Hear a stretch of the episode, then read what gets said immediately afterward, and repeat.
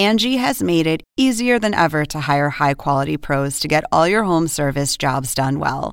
Just bring them your project online or with the Angie app, answer a few questions, and Angie will connect you with local pros who match your specific needs. Or book a service instantly at an upfront price. So join the millions of homeowners who use Angie to care for their homes and get your next home service job done well.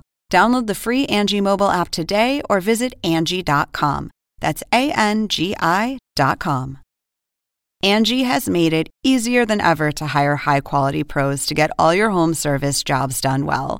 Just bring them your project online or with the Angie app, answer a few questions, and Angie will connect you with local pros who match your specific needs. Or book a service instantly at an upfront price. So join the millions of homeowners who use Angie to care for their homes and get your next home service job done well. Download the free Angie mobile app today or visit Angie.com. That's A N G I.com.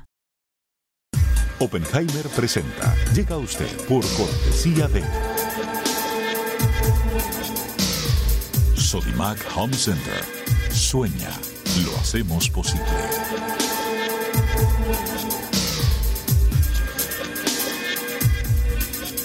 UADE, una gran universidad. Arcos Dorados. Algunos no creen en los jóvenes. Arcos Dorados sí. De hecho, dejamos en sus manos lo más importante, nuestros clientes. Ingresa en lacaja.com.ar, asegura tu auto y llévate un 30% de descuento por medio año. La caja, así de simple.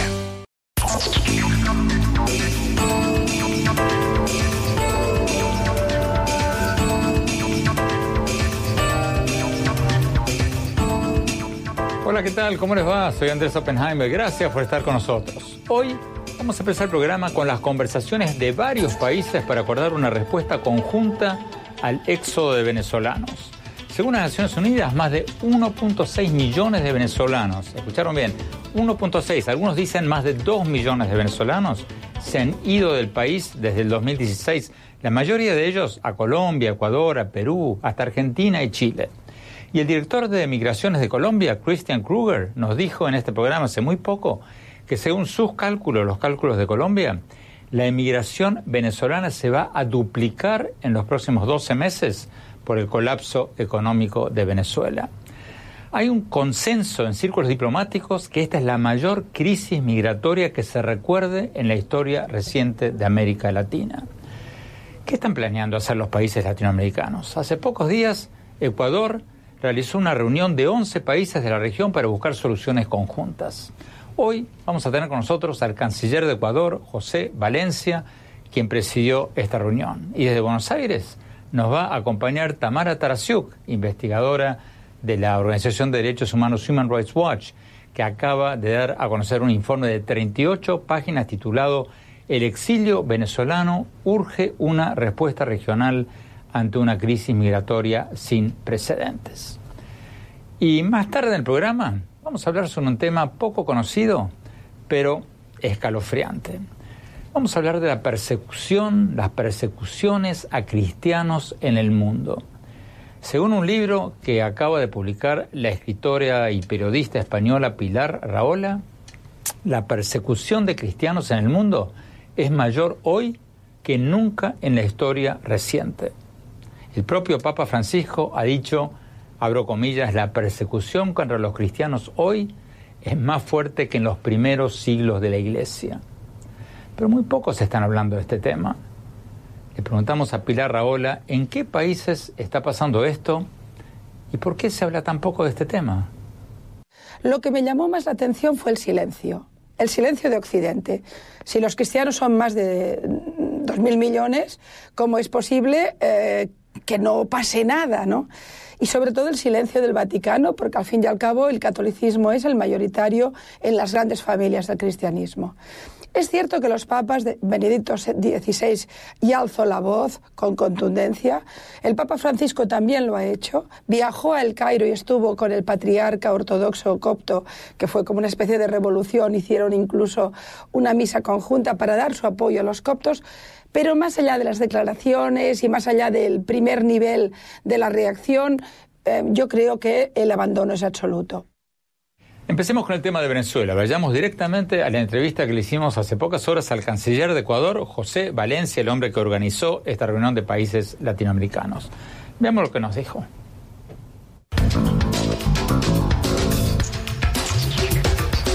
Canciller José Valencia, muchas gracias por estar con nosotros. Canciller, Ecuador realizó esta reunión de 11 países latinoamericanos el 4 de septiembre, que culminó con una resolución sobre el éxodo venezolano que firmaron entre otros Argentina, Brasil, Chile, Colombia, Ecuador, México y Uruguay.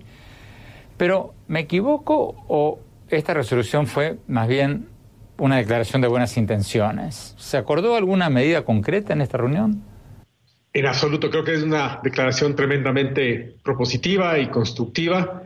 Recordemos que la primera vez que 11 países de la región nos hemos eh, reunido alrededor de una mesa a discutir un fenómeno como el éxodo masivo de venezolanos, que tiene un impacto, una repercusión regional. Y los planteamientos muy concretos van justamente a coordinar a, estos países en la búsqueda de soluciones como para el tránsito adecuado de los venezolanos a través de sus fronteras, para atenderlos de una manera ordenada y sobre todo, y sobre todo creo yo, mirando hacia el futuro, ver la forma en que podemos prever una atención adecuada, de tal manera que los derechos de los venezolanos sean atendidos de la mejor forma. La declaración que firmaron, canciller, habla de reconocer la migración en tránsito de venezolanos que pasan por Colombia, Ecuador y Perú hacia otros países. ¿Qué significa eso? ¿Significa que van a tratar de aliviar la situación de Colombia, Ecuador y Perú y hacer que los migrantes venezolanos vayan a otros países? ¿Significa eso?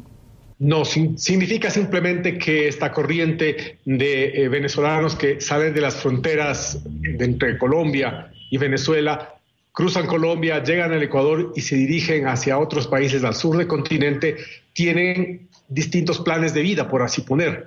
Algunos de ellos se van a sentar en Colombia, la mayor parte según las cifras del ACNUR, otros se quedan en Ecuador y los demás se distribuyen entre el resto de países. Entonces hay un régimen de tránsito de ellos a través de las fronteras y a la vez cada país, de acuerdo a su legislación, tiene que ver la manera de recibirlos, darles un trato humanitario, atenderlos de acuerdo a sus circunstancias.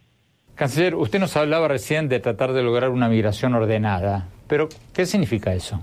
En cuestión de meses, la migración de venezolanos, que empezó siendo de, unos unas cuantas decenas de miles, se convirtió en centenas de miles. En el Ecuador, en lo que va del año, desde enero hasta agosto pasado, nosotros hemos recibido aproximadamente 620 eh, mil ciudadanos venezolanos de los cuales un 20% aproximadamente se han quedado en el Ecuador y el resto han salido fuera del, eh, de nuestro país con dirección al sur del continente, como decía hace un momento. Una migración ordenada es buscar que esas personas, en primer lugar, crucen la frontera adecuadamente, que tengan los documentos de identificación que les permitan a las autoridades pues manejar adecuadamente su acogida en nuestro país. Y luego, por cierto, a quienes se quedan en el Ecuador o en otros países que puedan también ser ordenadamente asentados ahí. Recordemos que un influjo tan grande de personas, según el ACNUR, 2.3 millones de venezolanos en eh, los últimos dos años, es una cuestión inusitada, es casi el 7% de la población de Venezuela.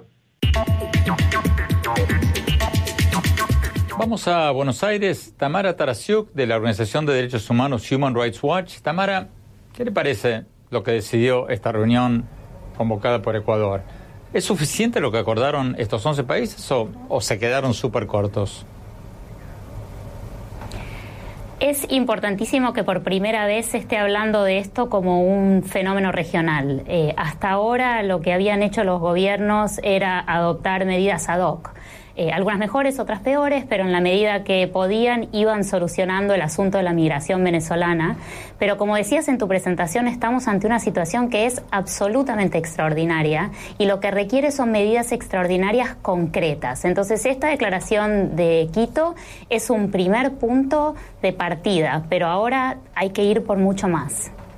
Medidas extraordinarias concretas, ¿como cuáles? La principal que nosotros estamos sugiriendo es que se adopte un permiso temporario de residencia a nivel regional para todos los venezolanos, independientemente de que después se puedan evaluar las circunstancias particulares de alguien que pida refugio o que tenga circunstancias específicas, pero es importante que los venezolanos tengan un estatus legal en los países de la región, que tengan permiso de trabajo por un periodo de tiempo determinado y que ese periodo de tiempo sea renovable a medida que la crisis en Venezuela no se solucione, porque evidentemente el éxodo de venezolanos no va a parar en la medida que la situación en Venezuela continúe igual. ¿Cómo manejar eso? Porque si, si todos los países le dan un estatus temporario, ¿no se van a quedar todos en Colombia? O sea, en lugar de ser todo el tramo que muchos no tienen el dinero o la salud para, para hacerlo hasta Argentina o hasta Chile. Si hacen un, un permiso temporario regional, ¿no se quedarían todos en, la frontera de Colombia y de Brasil? No necesariamente. Eh, las situaciones de las fronteras de Brasil y Colombia son distintas porque en Brasil al cruzar están en un estado que está absolutamente aislado del resto de Brasil y del resto de la región. en Colombia, como sabes, la migración va fluyendo desde Colombia hacia otros países de la región. Y por eso es importante que este permiso regional sea acompañado por un fondo común, que donde los países compartan el costo de esta migración extraordinaria, no solamente quienes están recibiendo más. En Colombia eh, es claramente el país donde hay más venezolanos llegando, eh, pero están siguiendo hacia otros países y el costo está siendo desproporcionadamente cargado por los países que más venezolanos están recibiendo. Y el tema de la legalidad no es menor, porque quienes están ilegales, no solo los venezolanos, esto lo vemos en otros lugares también, eh, se exponen a mayor explotación sexual, laboral, trata de personas y mucho más miedo para denunciar ante las autoridades cuando son víctimas de abuso. Entonces, este permiso temporario de residencia a nivel regional junto con un programa que divida los costos sería una manera equitativa de asumir este fenómeno migratorio extraordinario a nivel regional. Quédate con nosotros, por favor. Tamara, eh, ya volvemos a ti. Señalemos que el gobierno venezolano dice que los informes de las Naciones Unidas y otras entidades internacionales sobre el éxodo de más de 1.6 millones de venezolanos en los últimos dos años son el resultado de una supuesta campaña mediática contra Venezuela. Eso dice el gobierno de Venezuela. Maduro está ofreciendo vuelos gratis de varios países para que los venezolanos regresen a su país y dice que va a presentar una demanda contra Colombia para pedir una indemnización. Por lo que él dice son 5.6 millones de colombianos que viven en Venezuela. Pero según el último censo publicado en Venezuela en el 2011, hay solo 721 mil colombianos en Venezuela. Tenemos que ir a un corte. Cuando volvamos, seguimos hablando con el canciller de Ecuador y con Tamara Tarasuk. Ya volvemos.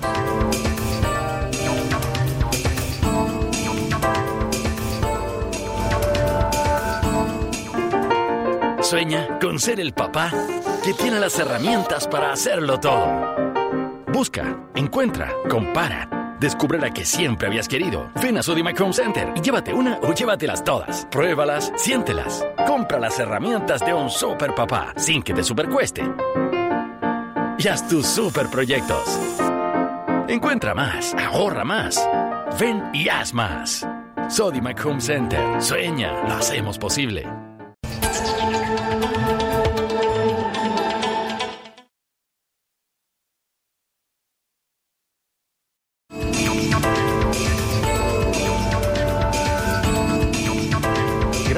Seguir con nosotros. Estamos hablando sobre la crisis migratoria por el éxodo de venezolanos a casi todos los países de América Latina y Estados Unidos. Sigamos viendo la entrevista con el canciller de Ecuador, José Valencia, que acaba de presidir una reunión regional para ver conjuntamente cómo lidiar con esta crisis. Sigamos viendo la entrevista.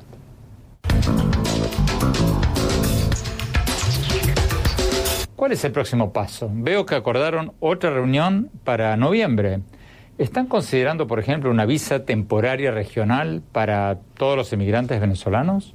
Es factible que quisiéramos tener un entendimiento regional. Entre tanto, eso se produce, creo que cada país tiene que buscar la manera de acoger, darles eh, pues, eh, cabida en su país, de otorgarles los documentos que necesiten, de buscar su incorporación en la medida de sus posibilidades del mercado laboral, en fin, una serie de medidas internas. Pero lo ideal sería llegar a una serie de entendimientos que no solamente se restringen, y en eso quiero ser un poco enfático, a los documentos de tránsito entre país y país, sino a otros asuntos como por ejemplo la educación de las personas que jóvenes y niños que necesitan ir a escuela o colegio. Por ejemplo, el tema de atención en salud pública, vacunación para los niños, en fin, son una serie de distintos elementos que traen a la vida cotidiana, incluso de eh, estas personas que necesitan ser coordinados por todos. Eso es la migración también ordenada y segura. Y también es, por supuesto, una forma de asentar a los venezolanos siguiendo esta coordinación regional que creo que todos buscamos de una manera propositiva. Nuestros países son países que tienen todavía una serie de eh, limitaciones en términos de recursos materiales. Queremos atender adecuadamente y de pronto fíjese que se presente un millón de personas en su frontera, no es de todos los días. Requerimos asistencia internacional, un real compromiso de los organismos internacionales como el ACNUR o la Organización Internacional de las Migraciones, que ya nos están apoyando, pero son apoyos extremadamente limitados, muy circunscritos, que no realmente dan cuenta de lo que es este gran movimiento de personas a través de la región. Nuestro llamado no va a circunscribirse a los organismos internacionales, por supuesto, también a otros estados que pueden manifestar de manera fehaciente, no solamente con declaraciones, su solidaridad.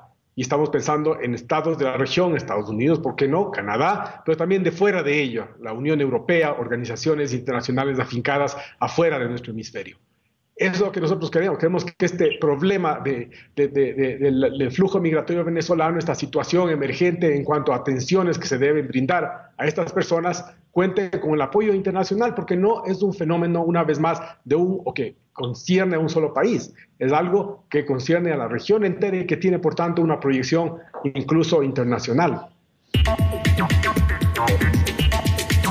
Vamos a Buenos Aires. Tamara Tarasiuk, de la Organización de Derechos Humanos Human Rights Watch. Eh, Tamara, hace poco el director de migraciones de Colombia, Christian Kruger, nos dijo aquí en este programa que él cree que se va a duplicar en el próximo año el número de inmigrantes, emigrantes venezolanos, que según las naciones ya van 1.6 millones en los últimos dos años, otros cálculos dicen que son más de 2.3 millones. Ustedes, por el estudio que ustedes han hecho, ¿creen que puede llegar a duplicarse? ¿Quieren que estemos viendo el principio de este éxodo y no el pico de este éxodo? No hay ninguna duda que la situación del éxodo venezolano va a continuar y va a aumentar eh, si la situación en Venezuela no cambia. Mencionabas anteriormente cómo el gobierno niega que esto es una realidad, también niega la crisis humanitaria y en realidad eso lo que genera es que está imposibilitando que llegue asistencia humanitaria a paliar el sufrimiento de la gente, también niegan la represión, que es otra de las razones que expulsa a los venezolanos a salir y cuando nosotros hicimos trabajo de investigación en las fronteras de Colombia y de Brasil, lo que uno ve con claridad es que cada vez sale más gente y que cada vez sale más gente con lo opuesto. Entonces se está yendo eh, mucha gente de bajos recursos que vende la nevera para llegar hasta la frontera comprando un pasaje de bus porque no soportan más vivir en Venezuela y hemos entrevistado exfuncionarios públicos, exmilitares, ex policías.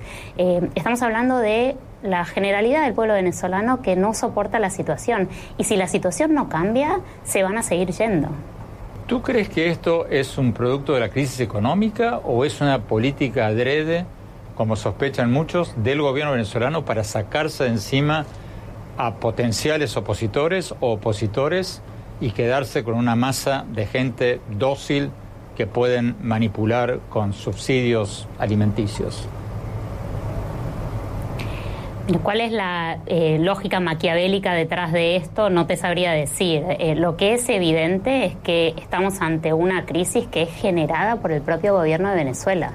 Eh, esta migración es forzada, no es gente que elige salir porque está buscando un futuro mejor, es gente que no ve otra alternativa que irse.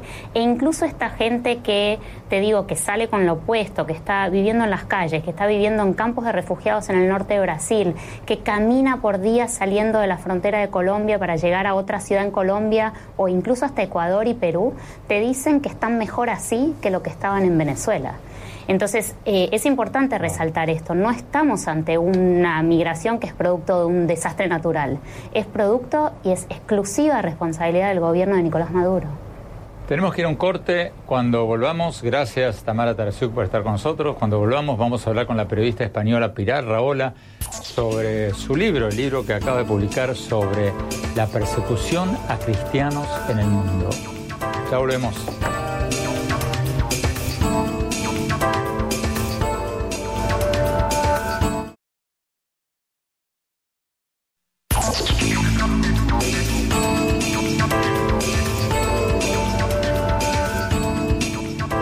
Gracias por seguir con nosotros. La periodista y escritora española Pilar Raola acaba de publicar un libro llamado SOS Cristianos, la persecución de cristianos en el mundo, una realidad silenciada. En el libro, Raola dice que hay una persecución de comunidades cristianas sin precedentes en la historia reciente. Veamos lo que nos dijo. Pilar Raola, tú dices en tu libro SOS cristianos que nunca ha habido desde la época de las catacumbas una persecución contra los cristianos como la que existe hoy en día. Cuéntanos un poco quién está llevando a cabo esta persecución o, estas persecuciones. La verdad es que la primera aproximación que yo hice a este fenómeno, eh, hay diversos libros, sobre todo en inglés, pero no los hay en, en español. Y yo me fui encontrando a lo largo de todo el proceso de investigar Oriente Medio, el tema del islamismo radical, etcétera, que, me encontraba con cifras muy abultadas o de expulsiones masivas o de asesinatos masivos o de específicamente targets cristianos, catedrales, conventos que eran masacrados. Y empecé a preguntarme si eso era una casualidad, si es que estaban en el peor lugar, en el peor momento, o si realmente el objetivo era la cruz si había una especie de cruzada contra los cruzados. Creo que está hartamente demostrado, no soy la única, e incluso los dos últimos papas han hecho llamamientos en este sentido, que ciertamente el objetivo hoy por hoy, fundamentalmente, allí donde el islamismo radical, no hablo del terrorismo, no hablo del yihadismo, hablo de los países que tienen unas leyes islámicas que aplican la Sharia, el objetivo fundamental es ir haciendo desaparecer comunidades cristianas muy antiguas que llevan 2.000 años de historia en la zona y cuyos eh, ratings, cuyas cifras están cayendo en picado por la violencia, por las leyes, por la persecución y abiertamente por la muerte. Tú citas al Papa Francisco diciendo en una entrevista al diario La Vanguardia en 2014 que, y voy a leer textualmente, estoy convencido de que la persecución contra los cristianos hoy es más fuerte que en los primeros siglos de la Iglesia. Pero, ¿no ha hablado muy poco el Papa sobre este tema? Si es tan grave como él dice y como tú dices, ¿por qué no vemos al Papa Francisco denunciar esto todos los días? Una de las cosas que me llamó más la atención durante todos estos años que he estado elaborando el libro era que las cifras eran muy rotundas, eran muy espectaculares, Hablamos de un censo, por ejemplo, eh, de caldeos y de asirios en, Irak, el censo de Saddam Hussein, el último que tenemos, de un millón trescientos mil más o menos, un millón cuatrocientos mil cristianos en la Mesopotamia, dos mil años de historia, lengua aramea, cultura, identidad, en fin, han aguantado eh, invasiones otomanas, invasiones eh, mongolas, Tamerlans, y al final resulta que hoy por hoy están desapareciendo. En Mosul no quedan cristianos, cuando era una capital caldea ancestral, y el censo actual habla de 200, máximo 300 mil cristianos en Irak. Te pongo esa cifra para que veas que es muy rotunda. Ante estos hechos, que podrían, te los podría repetir en el caso de Egipto con los coptos, en el caso de los siriacos en, en, en Turquía, en la Turquía kurda, en el caso de Siria, por supuesto, etcétera, etcétera, o el hostigamiento en Pakistán, que es durísimo, con las leyes de blasfemia, eh, o en Palestina, por ejemplo, donde están cambiando las tornas para los cristianos palestinos, etc., lo que me llamó más la atención fue el silencio, el silencio de Occidente. Si los cristianos son más de 2.000 millones, ¿cómo es posible eh, que no pase nada? ¿no? y sobre todo el silencio del Vaticano, porque al fin y al cabo el catolicismo es el mayoritario en las grandes familias del cristianismo. Es cierto que los papas, de Benedicto XVI ya alzó la voz con contundencia, el Papa Francisco también lo ha hecho, viajó a El Cairo y estuvo con el patriarca ortodoxo copto, que fue como una especie de revolución, hicieron incluso una misa conjunta para dar su apoyo a los coptos, pero más allá de las declaraciones y más allá del primer nivel de la reacción, eh, yo creo que el abandono es absoluto. No así en el caso de los protestantes. Quizá porque no tienen jerarquías, quizá porque no tienen el peso de la geopolítica que tiene el Vaticano, que es como un Estado. en el mundo evangélico y en el mundo protestante globalmente hay muchísima militancia en el territorio. Hay muchos misioneros que hacen un trabajo de ayuda y de supervivencia básica.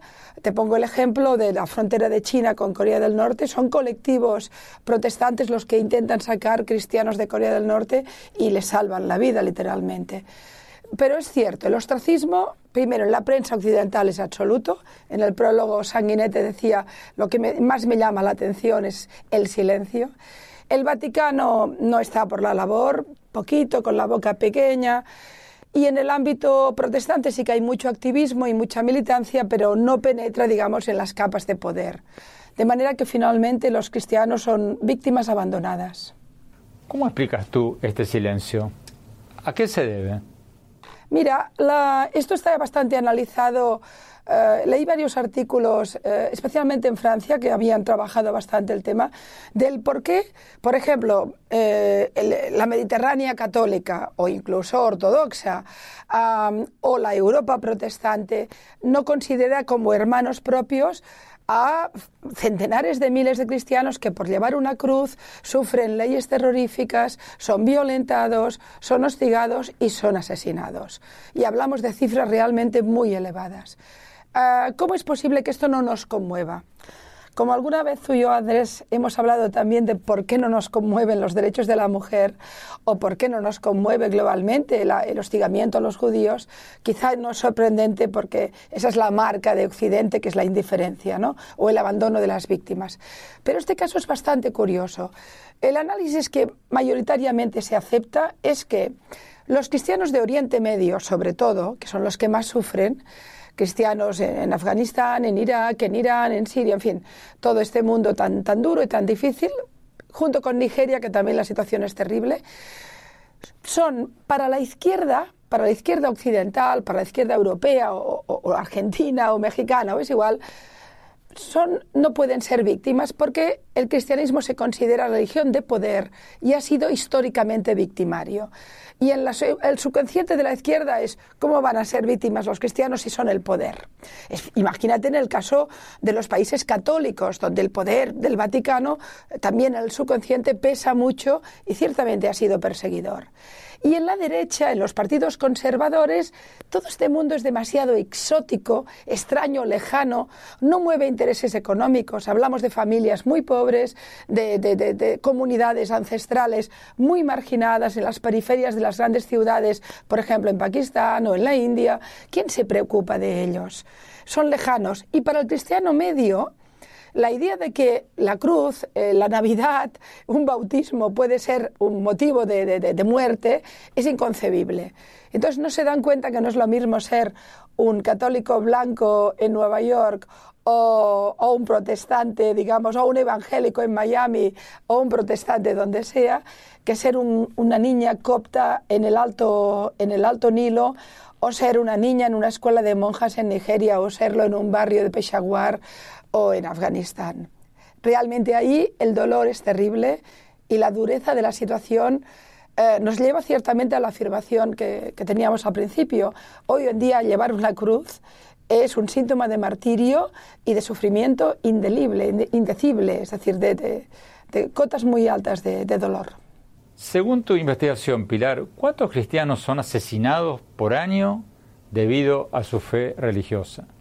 Mira, yo soy en este caso en el libro muy clara en no poder dar una cifra precisa porque en los estudios que hay publicados, la House americana, que ha trabajado mucho estos temas, en la, en la, Comisión de Derechos de Creencia Religiosa del Senado norteamericano tiene informes muy buenos, Amnistía Internacional también, Open Doors, que es una organización evangélica, trabaja muy bien, otras organizaciones tienen muy trabajado el tema de las cifras, pero no se ponen de acuerdo. Entonces las cifras de, bailan demasiado. Como bailan mucho, es evidente que hablamos de muchos miles pero no te puedo. Los hay que hablan abiertamente eh, de como mínimo 100.000 y otros sí que se llegan hasta casi el millón. Las cifras no son, no son buenas y no te las puedo dar. Lo cierto es que el target, en cambio, es muy claro. Voy a ponerte ejemplos. Los coptos ya se han convertido en un objetivo primordial y primigenio de eh, de las sucursales de Al Qaeda que trabajan, que, trabajan, perdón, que actúan y violentan todo el Alto Sinaí, eh, toda la península del Sinaí, donde ya han publicado claramente que las comunidades coptas que viven en esa zona se tienen que ir porque van a morir todas y sistemáticamente han degollado familias enteras y aldeas. Pasa lo mismo en Egipto globalmente, donde no hay esos, esos eh, amenazas de muerte directas, pero hemos vivido eh, bombas en, en Navidad en la Catedral de Alejandría, degollamientos o fusilamientos en autocares que iban a un convento. Para ponerte un ejemplo, hay una organización que solo se dedica a monitorizar las niñas adolescentes coptas que son secuestradas y casadas obligatoriamente con musulmanes, alrededor de 25 al mes. Ah, te puedo explicar cómo han desaparecido las comunidades asirias, es decir, ortodoxas y caldeas católicas en toda la Mesopotamia, en las cifras que antes te daba, el éxodo es masivo la desaparición, mm, recuerdo una cifra que esta es bastante precisa, a principios del siglo XX eh, había alrededor de 500.000 siriacos en el Kurdistán turco, hoy quedan como máximo unos 2.000 de manera que o han muerto o han desaparecido. Las matanzas, por otro lado, del Imperio Otomano eh, y, de, y, de, los turcos respecto a los siriacos fue tan terrible que arrasaron aldeas enteras. Es un poco como el caso de los armenios. Eh, de manera que si vamos poniendo el foco, la situación es realmente terrible. Pero hay lugares donde no mueren, pero y Pakistán es un ejemplo muy claro, el, el famoso ejemplo de la escuela militar en Peshawar, que murieron ciento y pico niños, pero separaron los niños musulmanes de los cristianos y degollaron a los niños eh, cristianos delante de los otros niños. Eh, la cantidad de bombas que se han puesto directamente a, centros donde se hacían servicios religiosos, etc. Esa es la parte más violenta. Pero luego hay la violencia sutil. Te pongo un ejemplo que es muy claro. Cuando pensamos en que debe ser muy duro ser cristiano en Arabia Saudita, o en Emiratos, o en Qatar, lo siguiente que decimos es, bueno, no hay cristianos allí. Tenemos que ir a un corte. Cuando volvamos, seguimos hablando con Pilar Raola. No se vayan, ya volvemos.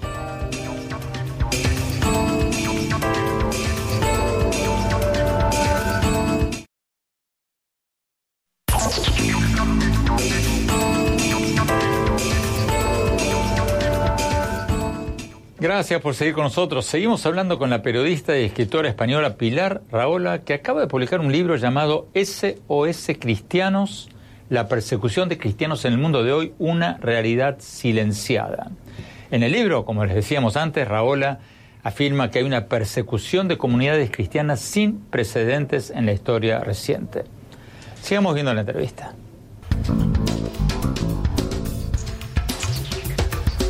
Pilar Raola, una cosa que me sorprendió en tu libro es que tú citas a Corea del Norte como el país donde más se está persiguiendo a los cristianos. ¿Por qué se las agarra el dictador norcoreano contra los cristianos? Este es un tema que a mí me sorprendió enormemente. No sorprende así a las organizaciones protestantes que trabajan muy intensamente con este tema. Es recurrente de eso en, en el top ten, digamos, del horror, del peor país del mundo para ser cristiano. Corea del Norte hace 17 años que gana el primer lugar. Te voy a poner, los motivos parece que son bastante claros. El primero es el mesianismo del régimen. No puede haber dos mesías. El concepto del mesías eh, religioso, del mesías cristiano, de Jesús, es un concepto que rompe completamente con el esquema eh, también mesiánico del régimen comunista de Corea del Norte. Fíjate que Corea del Norte permite el budismo y permite el animismo y otras religiones y en cambio es feroz brutalmente feroz con especialmente el catolicismo.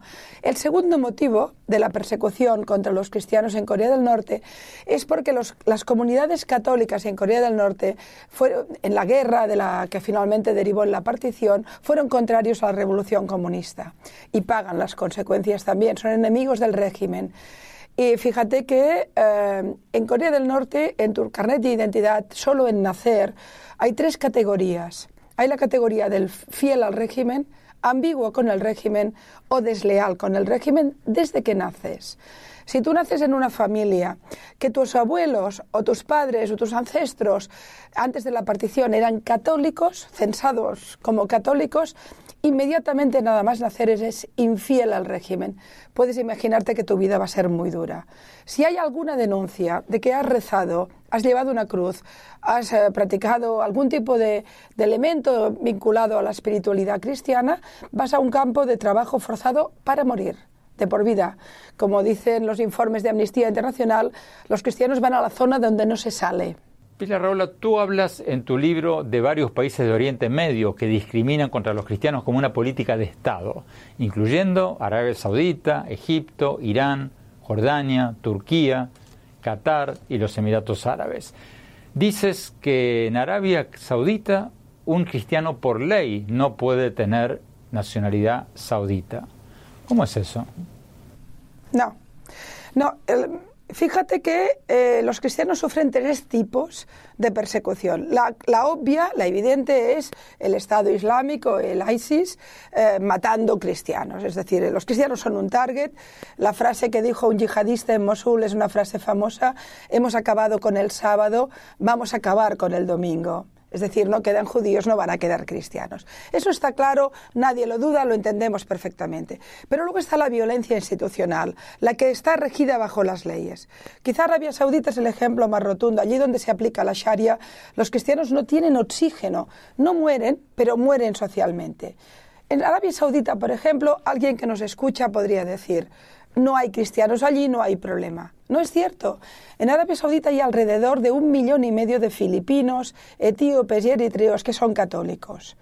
Además, son gentes humildes que trabajan en los peores trabajos, lavando los suelos, digamos, de los emires saudíes, pero que no tienen ningún derecho de creencia hasta el punto de que no pueden ni bautizar, ni celebrar la Navidad, ni rezar, bajo pena de tortura, de cárcel y, de expulsión y algunas veces de muerte.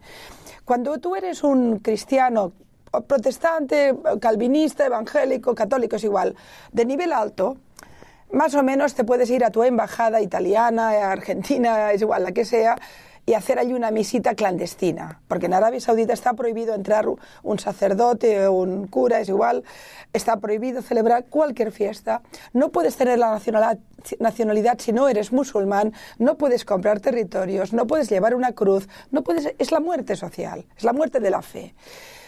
Pero para un filipino que tiene su fe tan limpia, pues ese hecho de que no pueda celebrar nada, hasta el punto de que cometen riesgos altísimos, se juntan tres, cuatro personas en una casa y hacen unos rezos de memoria, no pueden tener papeles, no, hacen crucecitas como pueden. Los testimonios que tengo en el libro ponen la piel de gallina.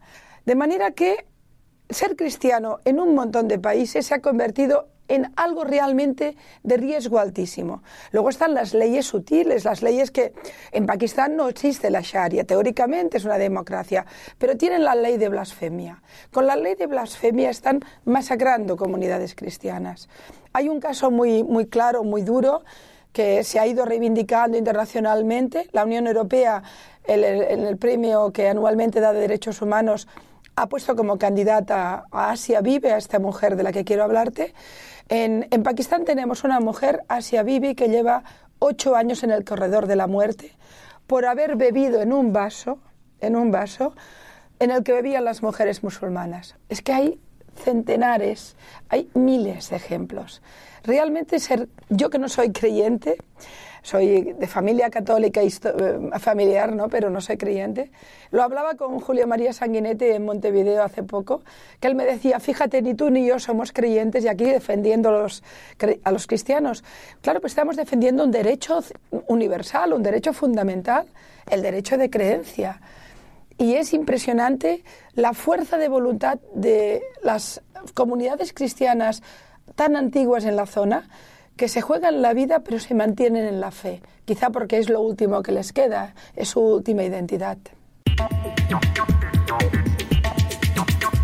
Nos están pidiendo un corte, cuando volvamos seguimos hablando con la periodista y escritora Pilar Raola. Ya volvemos.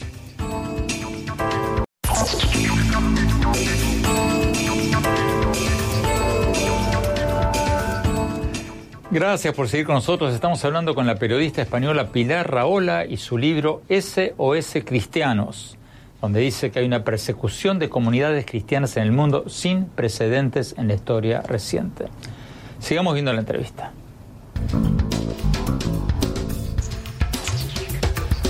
¿Qué dices de quienes proponen poner en práctica la reciprocidad? O sea, que si Arabia Saudita no permite una iglesia católica, por ejemplo, Estados Unidos o Argentina o México no deberían permitir una mezquita. ¿Algún país puso en práctica eso? Em, en algún momento ha parecido que Noruega había planteado en esos términos la cuestión, pero creo que no se hizo efectivo. Yo no estoy de acuerdo, Andrés. Yo creo que la virtud de la democracia es que es superior a las dictaduras. Nosotros nos regimos por derechos civiles y por derechos democráticos que son fundamentales. Mis sociedades tienen que ser sociedades donde haya todos los dioses posibles y que no te maten en nombre de ningún dios. Ahora bien, te voy a poner una salvedad. Desde luego yo estoy a favor que las comunidades musulmanas en Europa, en mi país mismo, eh, en cualquier país, puedan rezar a su Dios con normalidad. Lo que estoy absolutamente en contra es que los lugares de culto islámicos estén financiados por el bajavismo saudita o por el bajavismo de Emiratos, por el petrodólar. Porque entonces lo que tenemos ya no son centros de culto, sino de proselitismo ideológico en contra de la democracia.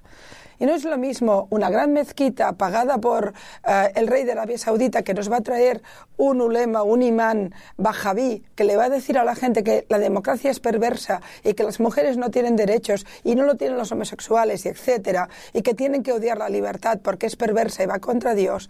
Eso no es un centro religioso, es un, es un centro de proselitismo fascista o islamofascista, pero es fascismo. Si en lugar de hablar del islam o de la religión habláramos del nazismo, también hablaríamos de una perversión. Me es igual que sea en nombre de Dios o en nombre de cualquier o de una nación o de cualquier concepto. Al final, el estalinismo, el comunismo y, y el radicalismo islámico se parecen en el amor a la muerte, en el odio a la libertad y en el odio al individuo. Por tanto, yo como ciudadana de un país democrático defiendo el derecho de cualquier ciudadano a rezar a su Dios con normalidad, con respeto y con tolerancia. Pero no estoy a favor de que las dictaduras del petrodólar financien a imanes y a ulemas integristas que nos quieren destruir como sociedad. Creo que ese sería el matiz. Nos están pidiendo un corte cuando volvamos. Mis conclusiones. No se vayan, ya volvemos.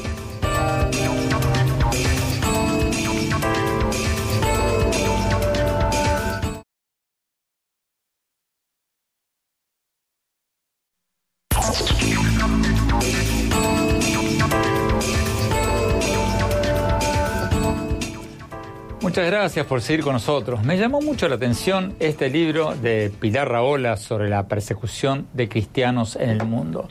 Porque como dice ella, se está hablando muy poco, casi nada de este tema. El propio Papa Francisco ha dicho que no se ha visto una persecución a comunidades cristianas como la que está ocurriendo ahora desde la época de las catacumbas. Pero tampoco es un tema de que el Papa esté hablando todos los días. ¿Por qué este silencio del mundo? Quizás sea porque muchas de las comunidades cristianas perseguidas no son católicas, apostólicas, romanos, sino cristianas ortodoxas o coptas o caldeas o protestantes. Y quizás se deba a que parte de este fenómeno pase en Corea del Norte y China, y bueno, muchos de nosotros ni nos enteramos. Pero es difícil de entender que en pleno siglo XXI, Arabia Saudita y varios otros países del Medio Oriente prohíban las iglesias católicas, incluyendo la Iglesia Católica Apostólica Romana, y el Vaticano no esté poniendo el grito en el cielo sobre este tema todos los días. Habría que responder con la misma moneda y decirle a Arabia Saudita, Qatar, a todos estos países del Medio Oriente que si ustedes prohíben las iglesias cristianas o las sinagogas judías o de otras religiones, entonces nosotros vamos a prohibir las mezquitas. Probablemente no, porque como dijo Pilar Raola, eso sería coartar la libertad de culto y bueno, eso iría en contra de nuestros principios democráticos. Pero la gran pregunta es si no habría que prohibirlas cuando son financiadas por el gobierno de Arabia Saudita y son usadas para pregonar la intolerancia racial, la intolerancia religiosa, en lugar de ser construidas con fondos privados de creyentes.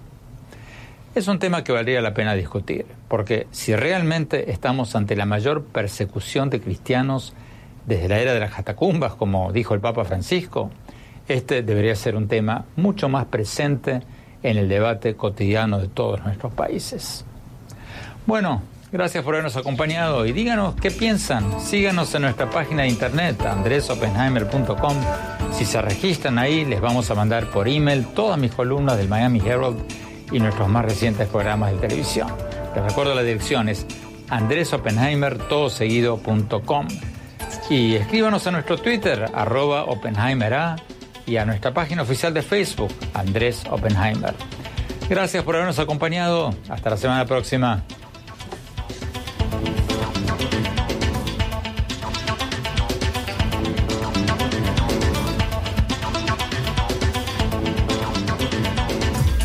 Oppenheimer presenta. Llega a usted por cortesía de Sodimac Home Center. Sueña, lo hacemos posible.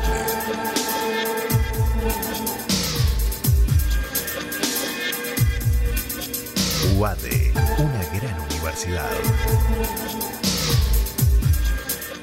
Arcos Dorados algunos no creen en los jóvenes. Arcos Dorados sí. De hecho, dejamos en sus manos lo más importante, nuestros clientes.